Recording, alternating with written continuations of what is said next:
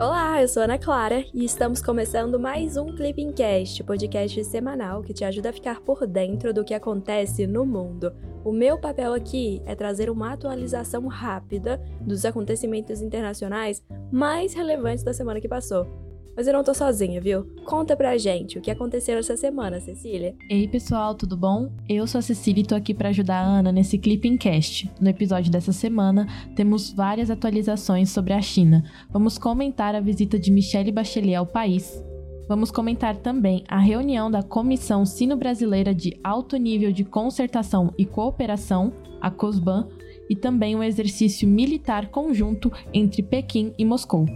Mas vamos devagarinho, Juntos, a gente vai cobrir tudo isso. Essa ação conjunta entre China e Rússia trouxe à tona a velha briga entre Washington e Pequim. O exercício foi realizado em meio à cúpula do Quad, grupo que busca fazer frente ao gigante asiático no Indo-Pacífico. Ó, oh, mas vamos ao que interessa mesmo, o resumão dos dias 23 a 27 de maio de 2022.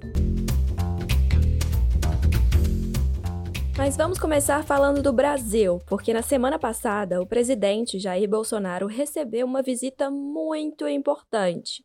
Logo na terça-feira, dia 23, o presidente Jair Bolsonaro reuniu-se com Christopher Dodd, assessor especial da Casa Branca para a Cúpula das Américas. Em comunicado, o assessor confirmou que o objetivo do encontro foi reforçar o convite norte-americano para que o Brasil participe da nona edição da Cúpula das Américas. Quem ainda acha que a cúpula está longe, ó, se engana, viu? O evento vai acontecer entre os dias 6 e 10 de junho, lá em Los Angeles, nos Estados Unidos.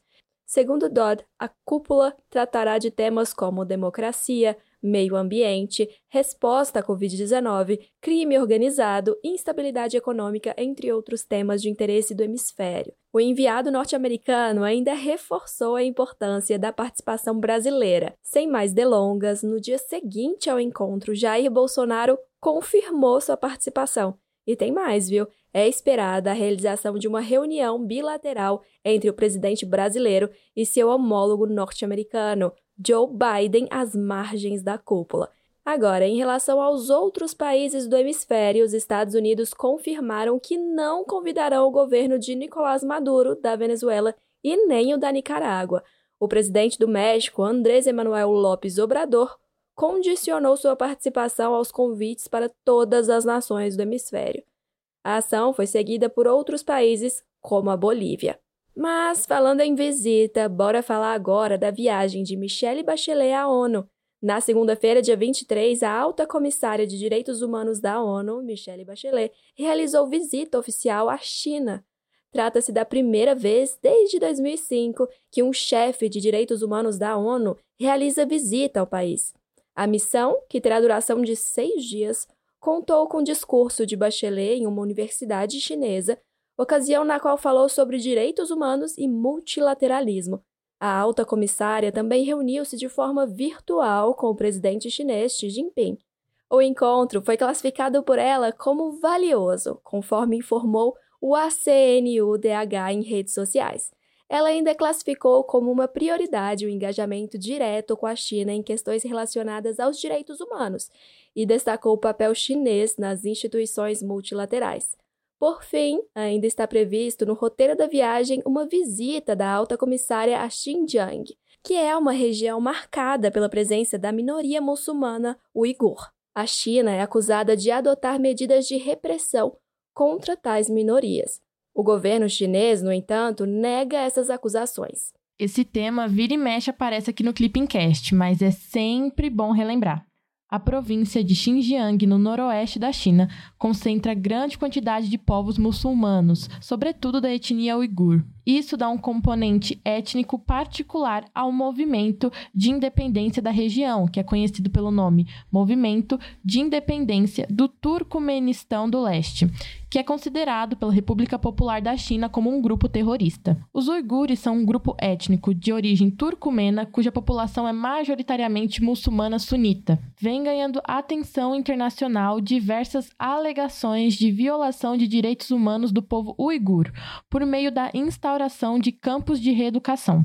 Alega-se que o governo de Pequim promove uma política de sinicização, com o objetivo de homogeneizar a configuração étnica da região em torno da etnia Han, que é majoritária na China. Bom, mas agora que já revisamos a questão dos uigures, bora para a próxima notícia. Ainda temos muita coisa para comentar sobre a China. Na segunda-feira, dia 23, foi realizada a sexta reunião da Comissão Sino-Brasileira de Alto Nível de Concertação e Cooperação, COSBAN, de forma virtual. O encontro foi co-presidido pelos vice-presidentes do Brasil e da China. É a segunda vez que a comissão se reúne durante o governo de Jair Bolsonaro, sendo a primeira em maio de 2019 em Pequim. Como resultado do encontro, as nações anunciaram o Plano Executivo 2022-2026 e o Plano Estratégico 2022-2031, que, segundo o Itamaraty, tem o objetivo de orientar as relações bilaterais nos próximos anos.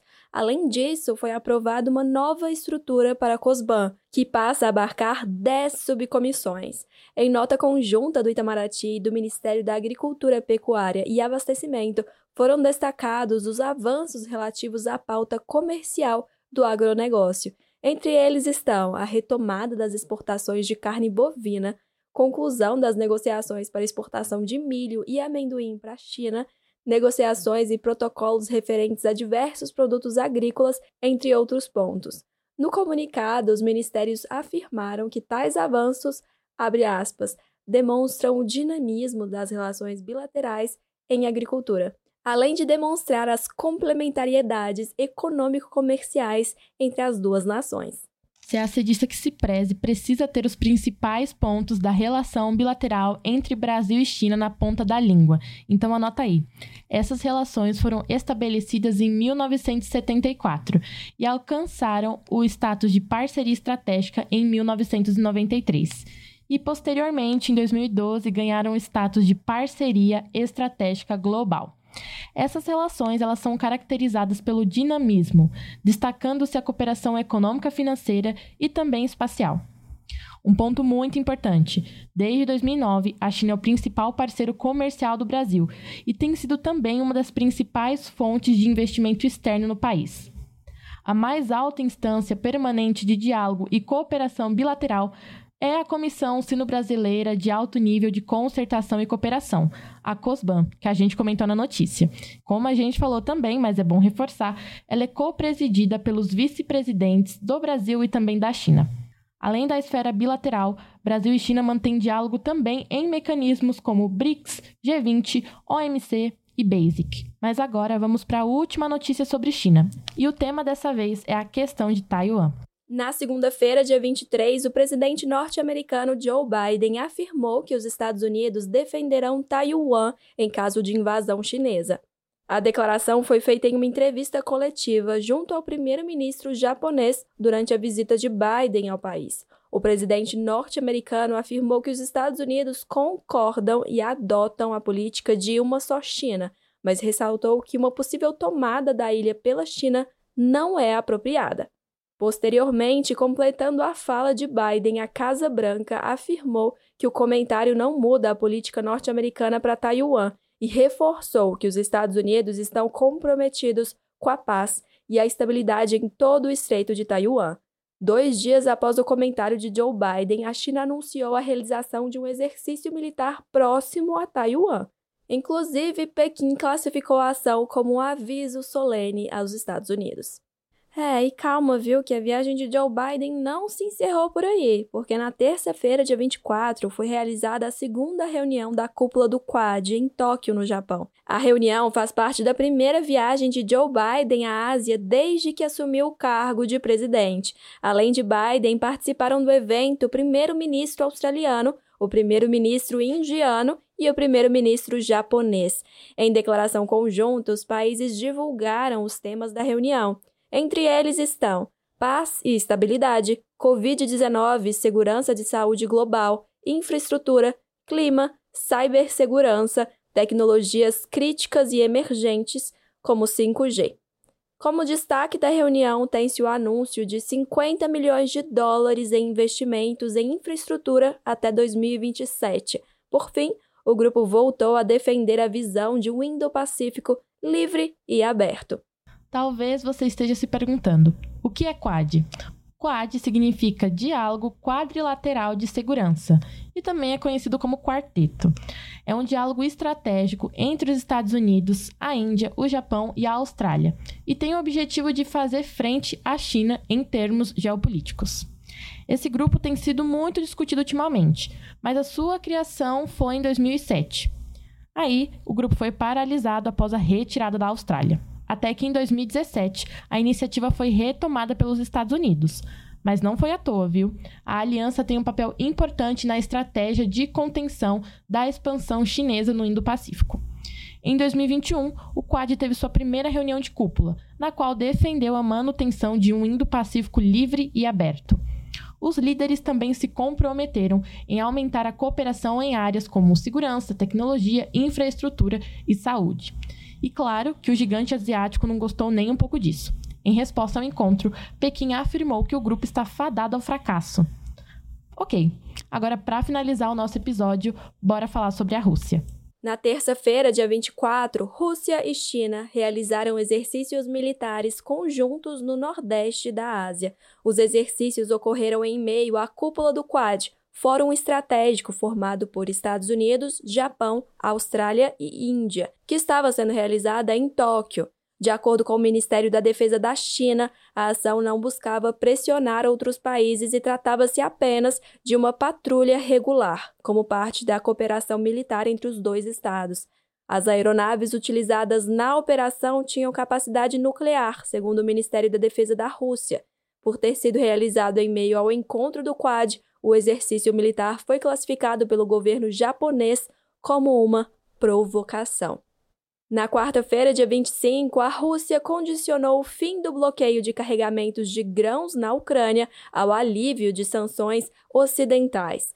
O país demonstrou disposição a criar corredores humanitários para que navios com os produtos possam deixar a Ucrânia. Essa informação foi divulgada pelo vice-chanceler russo, a Ucrânia é um importante exportador de produtos alimentícios, em especial grãos como o trigo. No entanto, com a invasão russa da Ucrânia, os portos do Mar Negro foram fechados, levando ao acúmulo de aproximadamente 22 milhões de toneladas de grãos no país. Esse cenário intensifica temores sobre uma possível crise global de alimentos, principalmente em países do Oriente Médio e do norte da África, no início da semana, a União Europeia acusou Moscou de chantagem devido ao bloqueio dos carregamentos. Segundo a presidente da Comissão Europeia, Ursula von der Leyen, além de impedir a exportação de produtos ucranianos, a Rússia ainda está retendo suas próprias exportações de alimentos. É isso, pessoal. Chegamos ao fim de mais um Clipping Cast com um resumão da semana dos dias 23 a 27 de maio de 2022. Se você não segue o Clipping Cast no seu tocador de podcast, aproveita e clica lá no botão seguir. Assim você não perde nenhum episódio. Falando em episódio, o que, vocês acharam desse aqui? Mandem mensagem lá pelo nosso Instagram, clipping_cacd. Queremos melhorar o nosso podcast e a opinião de vocês é fundamental. Até semana que vem, gente. Tchau, tchau.